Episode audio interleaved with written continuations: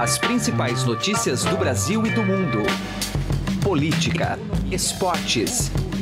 Informação com a credibilidade do maior jornal do país. Estadão Notícias.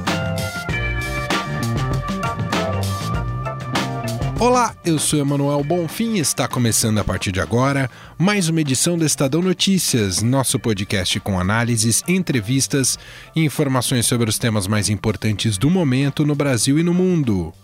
Regado a café, bolo e pão de queijo, o presidente Jair Bolsonaro conversou com jornalistas na manhã de ontem e foi questionado sobre alguns temas espinhosos, como a relação com o vice-presidente Hamilton Mourão que vem sofrendo críticas diárias do vereador Carlos Bolsonaro, filho do presidente. Bolsonaro tentou passar uma imagem de que está tudo bem entre eles, como relata a editora executiva do Estadão, Andresa Matais. Ela participou do encontro com o presidente e descreve como foi na edição de hoje aqui no programa. Outros assuntos que foram tratados ali: privatização dos Correios, a imagem do presidente no exterior e, claro, a reforma da Previdência. Outro tema do episódio é a CPI das universidades, aberta pela Assembleia Legislativa de São Paulo. O objetivo, segundo deputados que apoiam o inquérito, é investigar irregularidades na gestão das universidades públicas.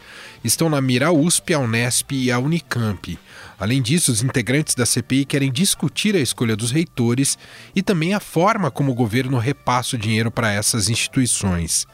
Faz sentido uma CPI contra as universidades ou há apenas uma perseguição de inspiração ideológica? Conversamos sobre o assunto com os repórteres envolvidos nesta cobertura, Pedro Venceslau e Renata Cafardo.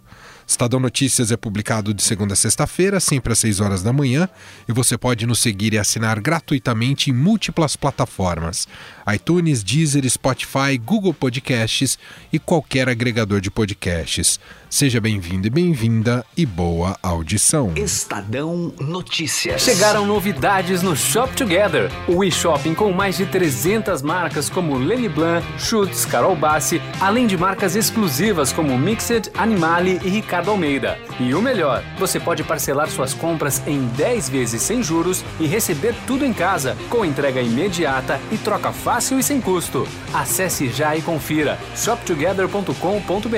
Shop Together Gather se escreve Shop 2 Gather. Estadão Notícias. Política.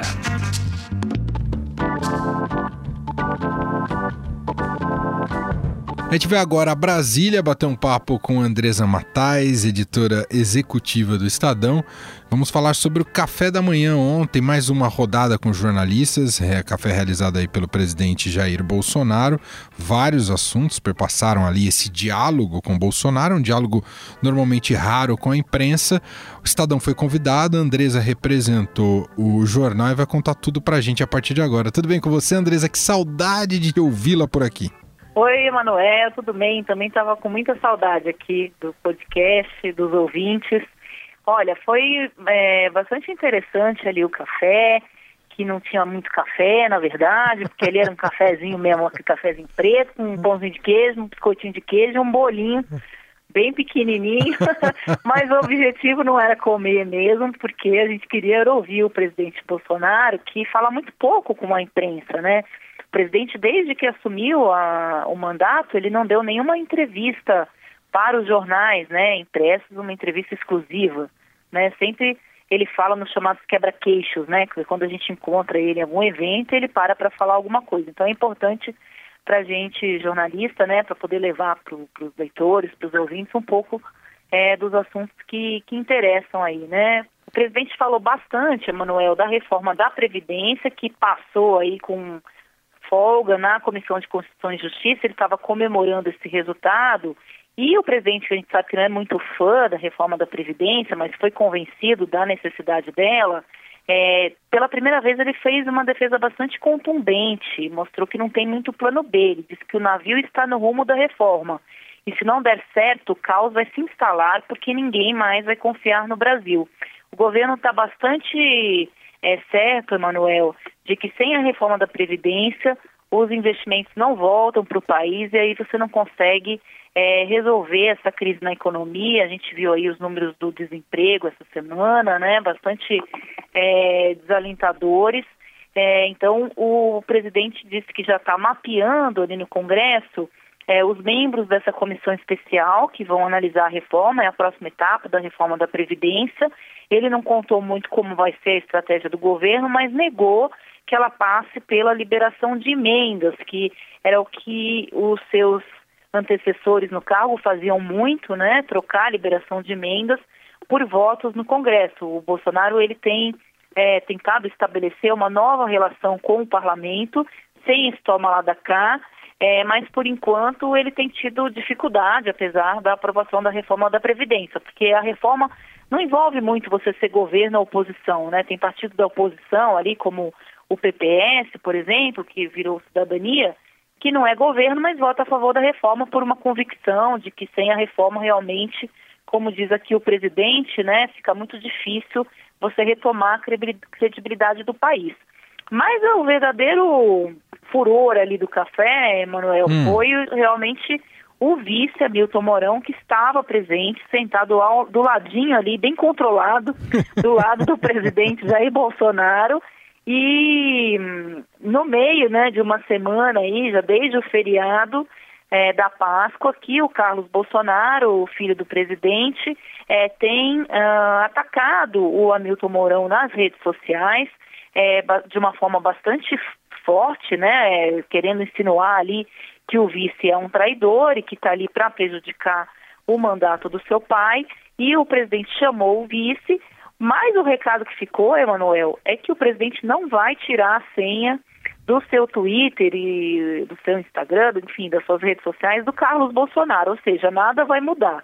Né, o presidente garantiu que conversa bastante com o Carlos Bolsonaro, que não é tudo que o, que o filho posta nas redes sociais próprias né, do, do filho que o presidente concorda, mas ao mesmo tempo ele deixou bem claro ali ao lado do Mourão que o filho continua dando pitaco ali nas redes sociais e todo mundo que acompanha a política sabe que o Carlos Bolsonaro tem a senha e posta muita coisa ali, né, nas redes do, do próprio pai. E, e o não, Mourão... E não ficou um constrangimento ali com o Mourão do lado quando ele fala isso, André? Em vários momentos, Emanuel, porque o, o Bolsonaro é, deu umas caneladas, como ele gosta de dizer, é, no vice-presidente, ele chegou a dizer que um vice, não especificamente o dele, né, mas era o dele que estava do lado, é sempre uma sombra e às vezes não seguia de acordo com o sol. O sol, no caso, é o próprio presidente da República, né? que mas poético. que por enquanto está tudo bem. Comparou a relação dele com o vice a uma relação de casamento, em que às vezes você briga, você discorda, mas você tenta conviver. E disse que a única briga que eles têm hoje é para saber quem vai lavar a louça, né? Já que eles são um casal no final do dia e o Mourão retrucou e disse, ou quem vai cortar a grama. É o que incomoda muito no governo, assim, no, nessa, nesse lado mais ideológico do governo, é porque o vice não é uma pessoa que atua nas sombras, né? O próprio presidente nesse café disse que a gente está acostumado com um vice-poste, né? Uhum. É, e agora a gente não tem mais um vice, um vice que atua como poste. Então, às vezes incomoda o que ele diz. E o, essa ala ideológica do governo não gosta de ninguém que se sobressaia mais do que o presidente Bolsonaro. Então a gente vai ver, já que o Carlos continua com a senha no Twitter, Emanuel, que todas essas pessoas do governo que estiverem mais expostas serão atacadas é, pelo Carlos Bolsonaro, que é quem puxa a fila aí desse setor ideológico do governo. E assim a crise é, não acaba. O presidente Mourão pediu a palavra, é, ele disse que é, não é porque o cara, ele não cita nem o nome do Carlos Bolsonaro, para você ver como estava ali o Nossa. clima, né? É, não é porque o cara é filho do presidente que ele tem que ficar de bico calado.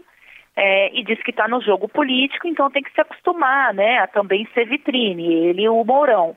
Mas que considera que algumas críticas do Carlos são injustas é, o Bolsonaro não falou se é justo ou se é injusto. Ele disse que o filho é, tem um temperamento forte e que ele tenta ali, né, conversar com o filho, mas pelo visto não está dando muito certo, não é, Manuel? É bem estranho. Uh, e só me fala mais uma coisa, foi também no café que o presidente falou sobre privatização dos Correios, Andrezão?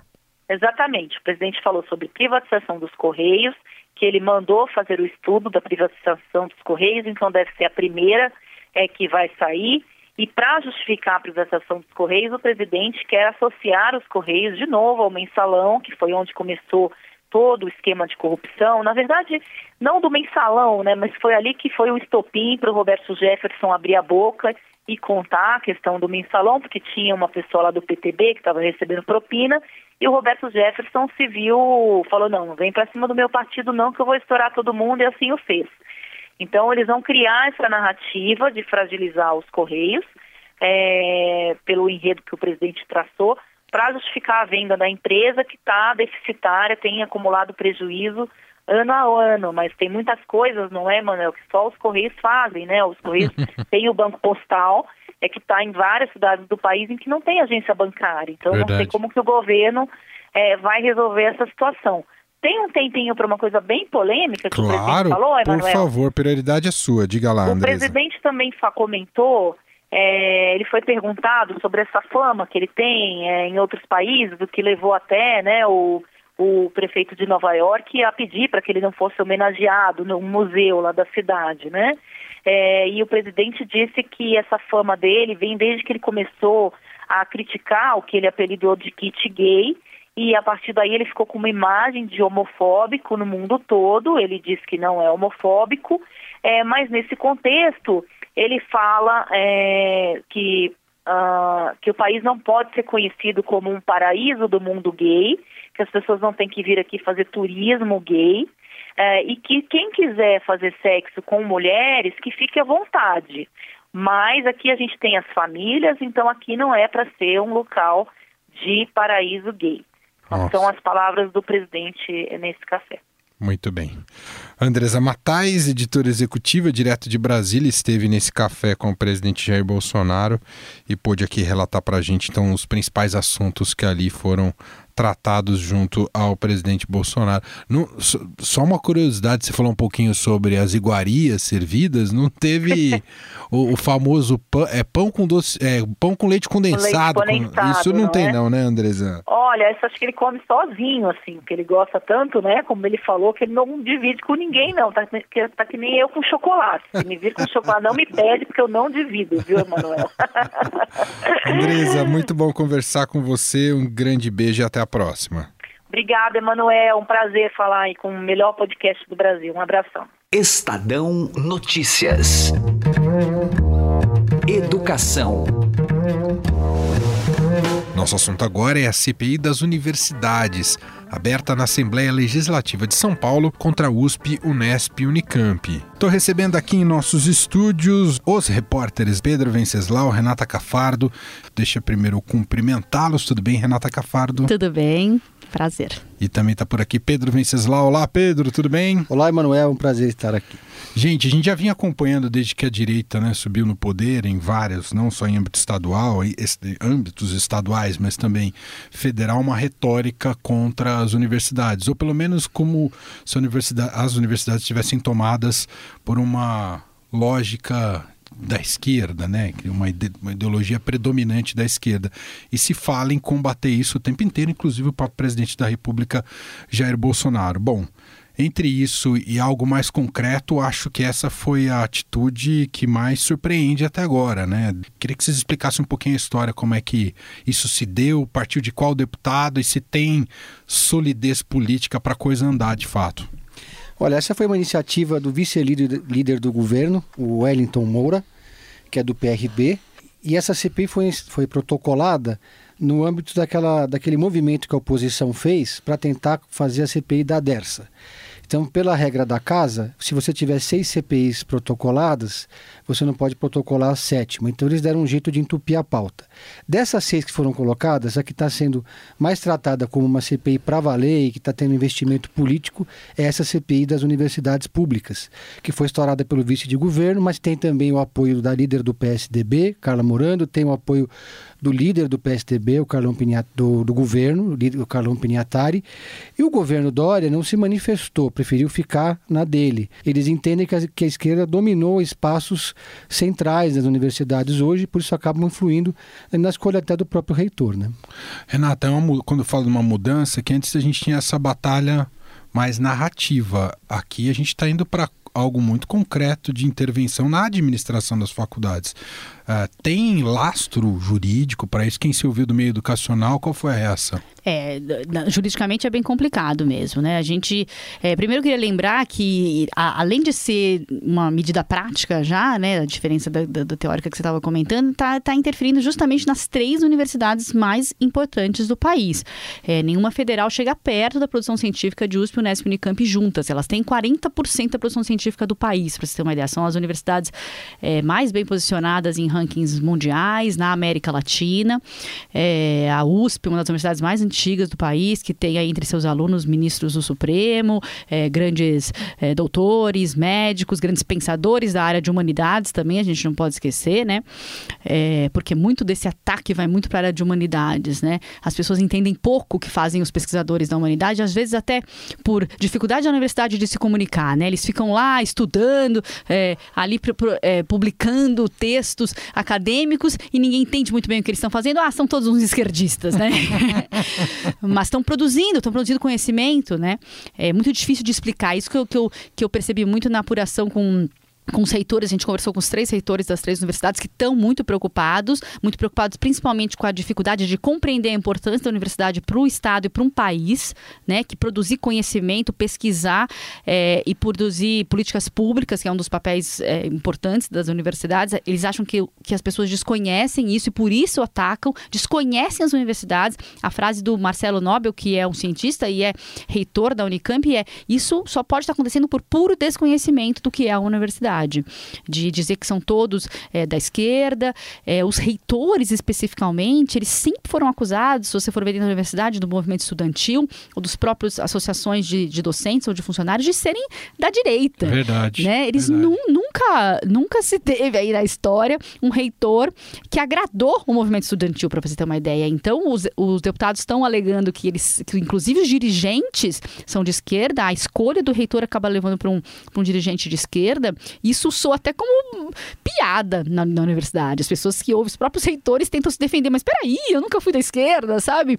É, ao mesmo tempo podem não ser atrelados a essa conversa que ficou tão é, marcada da direita, mas eles também dizem que não são da esquerda, eles estão ali no centro, não, né? Também não tem posição política, né? Claro. Não teriam que ter posição política, mas a questão é a universidade também é, é, é ela é um ambiente justamente, né, dessa discussão é, pluripartidária, né, de ter direita, de ter esquerda. É isso que produz o conhecimento. Se a gente tiver um lado só, a universidade não estaria produzindo nada. Perfeito. Né?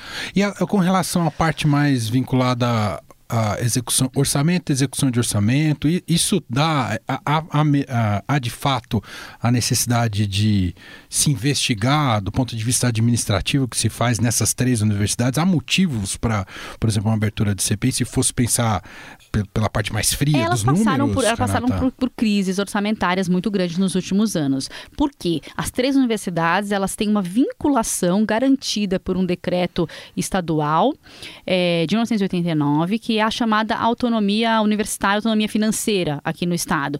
Então, 9,57% da arrecadação do ICMS do estado todo ano vai para as três universidades. Esse é o orçamento fixo delas e elas fazem o que quiserem com esse dinheiro. Isso causa alguns questionamentos. Fez com que elas, é, nos últimos anos, chegassem a um comprometimento da, da, do orçamento em mais de 100% da folha de pagamentos, porque eles pagam sozinhos. Os funcionários deles não são funcionários públicos do Entendi. estado, eles são funcionários da USP ou Unesp Unicamp. Então, começou a crescer muito a quantidade de aposentados, que eles têm que continuar pagando, acabaram contratando gente demais. A USP teve um problema, um reitor passado aí que contratou muitos funcionários, além da conta. É, eles, assim, a autonomia é, vai para o bem e vai para o mal, né? Há o descontrole muitas vezes e há também o jeito de você tem que se arrumar sozinho. Eles não puderam ir lá pedir dinheiro para o governador quando chegaram nesse limite orçamentário. Eles tiveram que continuar com, aquele, com aquela quantidade e se virar. Mas não acho que seja por problema de corrupção, você entende? Ou por aquela coisa de super salários. Elas têm já desde 2014 é, limitado os salários no, no, teto do governador, congelaram os salários. Tem alguns que sobraram, mas congelaram, então eles não sobem mais. É, também não vejo também esses problemas mesmo de, de corrupção. Talvez de má gestão. Má gestão, sim. Houve um reitor ou outro que pensou em fazer o que quer. Ele tem autonomia, realmente ele, ele tem que controlar aquele recurso. Mas depois ele tem que se, se consertar sozinho. Entendi. E uma coisa que eu não, não, não respondi da outra vez é com relação ao questionamento questionamento jurídico. Sim, há um questionamento grande nessa intervenção, porque também na Constituição existe autonomia universitária, dada a todas as universidades do país. Isso está na Constituição. Então, escolha de reitor, programas, cursos, é, currículo, tudo isso, não financeira, tá? Essa autonomia universitária não necessariamente dá o dinheiro é, para ele, como acontece aqui em São Paulo, mas para todas do país, elas têm, que, elas têm que fazer isso tudo com autonomia. Para eles mexerem nessas questões, por exemplo, escolha de reitor que eles estão pensando, aí eles vão estar tá atingindo a Constituição. E eu estava lendo também que há também a discussão de pagamento de mensalidade em ah, universidades sim, é públicas. É uma defesa, é uma discussão que veio desde a eleição, ah. né? Alguns dos candidatos de direita já defendiam esse pagamento de mensalidades, mas as pesquisas internacionais mostram que isso não chega a nada do que eles têm de orçamento. A USP mesmo fez um estudo, é, se todo mundo que tivesse condição de pagar a mensalidade, pegaram só os alunos, obviamente, com mais com maior renda, não chegaria a 8% do orçamento. No MIT, por exemplo... É, Ou seja, é, uma... é inócuo, né? Inócuo. No MIT são 10%. O Yale, que foi citado até pela, pelo, pelo o deputado do Novo, também 10% do orçamento. Então, esses valores são irrisórios. Todas as grandes universidades do mundo recebem dinheiro público. Não se pode dizer, ah, o MIT é privado. Não, ele também recebe dinheiro público, tem muita doação, claro, mas também recebe dinheiro público. Aqui a gente só trabalha com orçamento público, é claro. A gente não tem essa cultura de doações, nunca conseguiu. A USP tentou. Isso seria uma solução talvez mais viável do que cobrar mensalidade. Uhum. Mensalidade de quanto? Isso a gente está falando, por exemplo, Harvard cobra 70 mil dólares por ano. Quem, a gente, quem teria condição de pagar 70 mil dólares por ano aqui para estudar na USP, entendeu? Seria uma minoria, minoria. E mesmo claro. assim, esse valor seria irrisório perto dos 5 bi que a USP tem é, do dinheiro vindo Quer pelo governo de vista de política pública, você tem que investir que, para que todos tenham capacidade de uh, disputar da maneira mais igualitária possível para ter uma vaga numa, nessa, numa dessas universidades, né? Para que a, a, base seja boa, não que você reverta do ponto de vista econômico lá na frente, né? Sim, claro. E a, e a bancada do Novo vai além, defende que não deve existir universidade estatal gratuita, que não é papel do Estado oferecer ah. universidade. Então eles defendem que simplesmente elas sejam... Se mude o é. modelo. Muito bem, Renata Cafardo, Pedro Venceslau, repórteres aqui do Estadão. Obrigado, viu, Renata? E obrigado, Pedro. Valeu. Obrigada a você. Estadão Notícias. Direto ao assunto, com José Neumann e Pinto.